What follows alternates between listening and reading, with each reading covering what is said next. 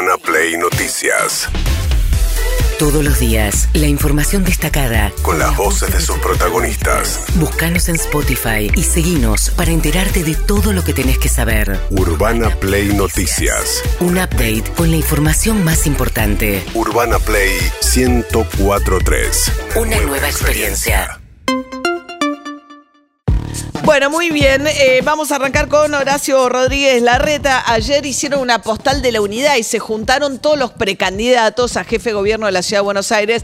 Martín Lustó, eh, Jorge Macri, Graciela Ocaña estaba Sí. también y estaba eh, Roberto García Moritán. Sí, no llegó López Murphy. Quedó afuera. Sí, no llegó. ¿Cómo no llegó? Sí, te- iba a ir, pero no ah, llegó. ¿sí? Sí, sí, sí. ah, bueno, pues está peleadísimo con... Con García Moritán. Con García Moritán. Bueno, a ver qué dijo Larreta en ese acto.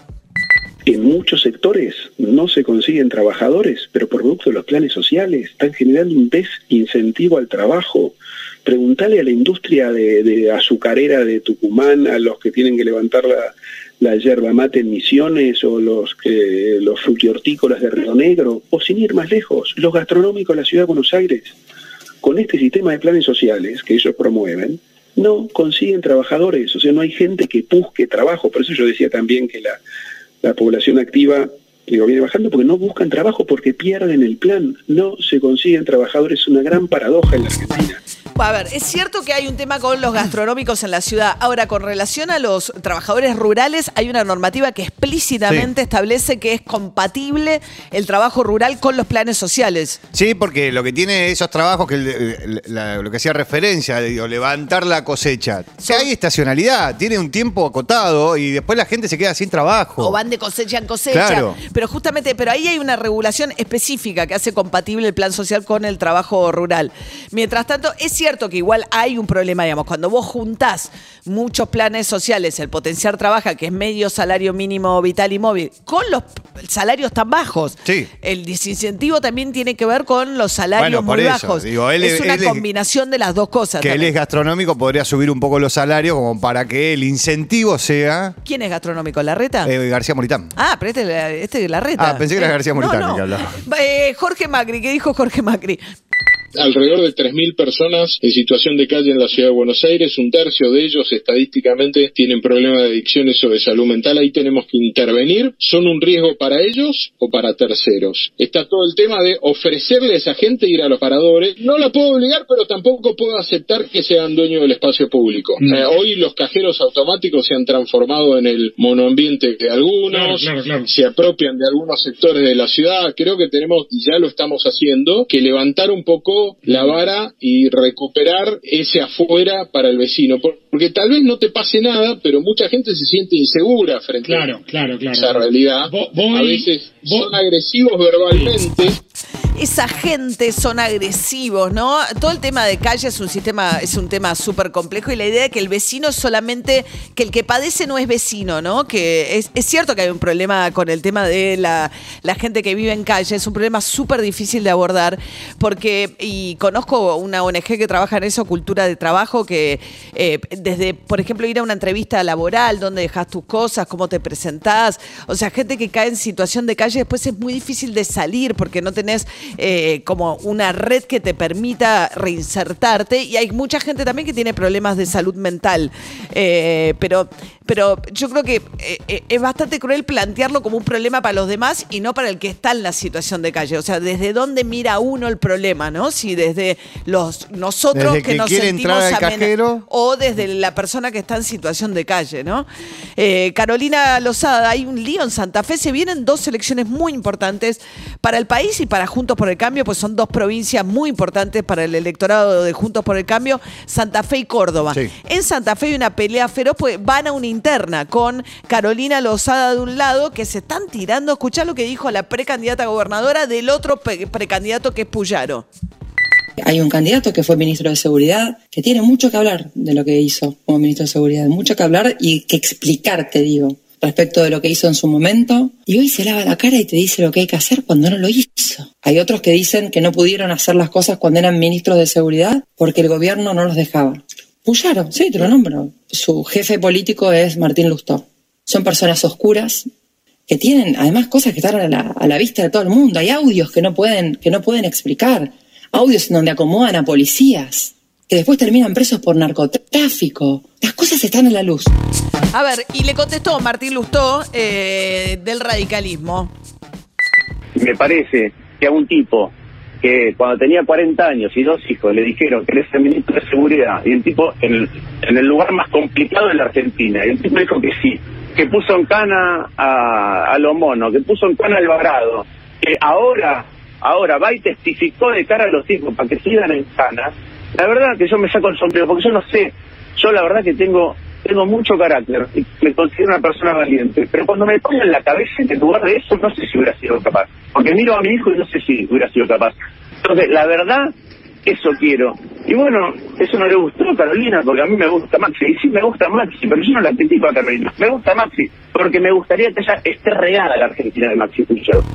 Bueno, una pelea heavy, porque se tiran, todos radicales son en Todos realidad. La radicales. senadora, el que son los que están peleando la- las precandidaturas, ¿no? Las internas en Sí, Santa Fe. Sí, en Santa Fe se armó esto que se llama el Frente de Frentes, este, donde están casi todos los partidos políticos que compiten contra el peronismo. Por afuera quedó la coalición cívica. El peronismo que va con un candidato que es un ex periodista, Lewandowski, Sí. ¿no? Eh, finalmente ahí se pusieron de acuerdo. que- Marcelo Lewandowski. Marcelo Lewandowski. ¿Qué es Sí. de deportes? Sí, sí, Sí. eh, periodista deportivo, histórico corresponsal en, en Rosario y comentarista en la etapa del fútbol para todos. Claro. Ah, Comentarista en Rosario de esa etapa. bien. Mientras tanto, María Eugenia Vidal deshojando un poco la margarita porque tiene que decidir si apoya o no públicamente a Patricia Burrich o a Larreta en sus eh, intentos de ganar la candidatura presidencial.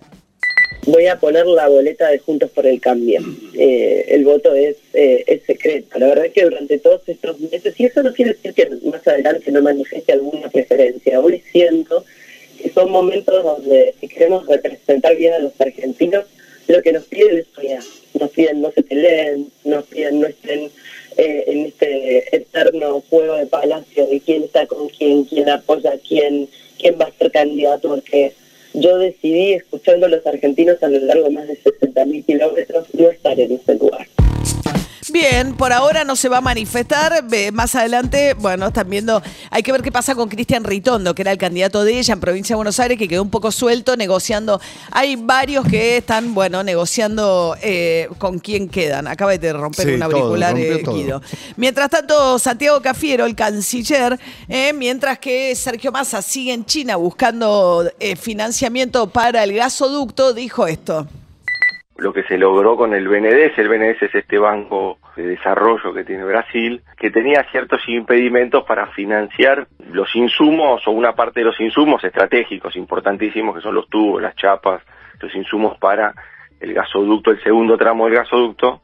Y bueno, se logró destrabar eh, ayer y por eso la Cancillería brasilera termina comunicándolo, con lo cual es algo muy importante para Sí. nosotros, es algo muy importante porque permite, bueno, hacer cada vez más factible la construcción de este de este gasoducto Bien, el segundo tramo, ¿no? Van a inaugurar de Vaca Muerta, digamos, de Neuquén a Saliqueló este mes y la idea es seguir hasta el norte. Para esto, el Bandes, es el, el- el Banco de Desarrollo Brasileño, daría crédito para la compra de las chapas, digamos, para Sí. que Techín traiga su- sus chapas. Pero falta quien financie la obra propiamente dicho. Eso es lo que está intentando Massa hoy lograr también a través de la intermediación de Brasil, que hay un banco de desarrollo de los países que forman parte del BRIC, eh, que son Brasil, Rusia, la India y China, ver si logra el financiamiento por ahí. Mientras tanto, Santiago Cafiero también defendió el encuentro de Alberto Fernández en Brasil con Maduro. yo no sé qué, eh, la idea eh, que tienen sobre el multilateralismo selectivo, la verdad que no, no la practica en ningún país. A ver, en, en Venezuela eh, eh, tiene embajador Francia, tiene embajador Portugal, tiene embajador España, tiene embajador Argentina, por supuesto, tiene embajador México, Uruguay, Paraguay, acaba de decir el presidente electo que eh, va a recomponer las relaciones con, con Venezuela. Ecuador está en, vis- en vísperas de este, volver a recomponer las relaciones con Venezuela. Yo no sé qué, qué mundo están viendo. Se quedaron con el mundo de Guaidó y de Trump, Sí. pero ese mundo se acabó. Bueno, eh, decía, sí, lo que pasa es que vos podés tener vínculos y apuntar respecto de si te parece o no que hay incumplimientos respecto de temas de derechos humanos o del sistema democrático, que es lo que hizo, por ejemplo, el chileno, este, Gabriel Boric, en el encuentro en Brasil. Bueno, mientras tanto, eh, Diana Mondino es economista, es precandidata a diputada por Libertad Avanza, la que encabeza la lista de Milei en la capital, habló sobre Cafiero en estos términos. Entonces una cancillería que no esté para ir a cócteles, sino que esté para concentrarse en los temas económicos. ¿No te gusta Creo- Cafiero como canciller hoy? No, te lo pregunto bien, ¿no, no, no, no, es un buen canciller? Yo me baño y hablo inglés y la gente que no se, no sé, no tanto.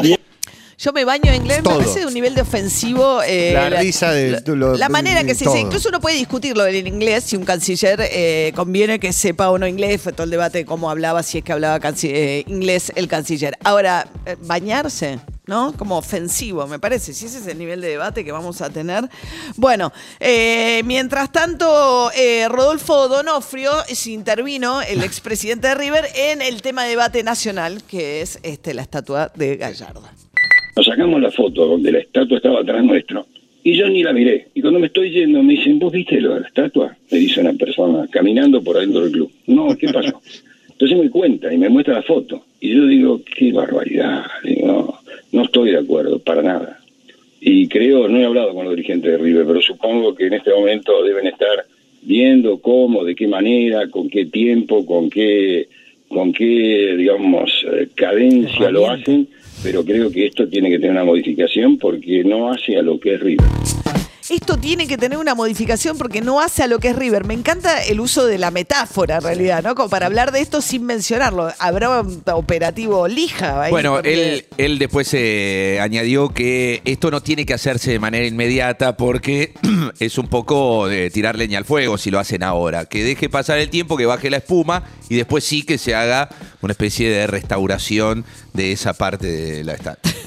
achicar el, el, el bulto Achicar, que le hicieron. sí. Desproporcionado. Bueno, mientras tanto, Santiago Maratea reaccionó a la decisión de la IGJ, en la Inspección General de Justicia, de obligarlo a designar un interventor, digamos, externo al, al fideicomiso de recaudación de plata para levantar la inhibición de Independiente, alegando que hay irregularidades, la, la más este, saliente, el hecho que ese eh, fideicomiso está inscripto en la provincia de Neuquén sin razón aparente, porque la, la, digamos, Independiente está en provincia de Buenos Aires y Maratea tiene eh, domicilio en la capital federal. A ver qué decía Maratea.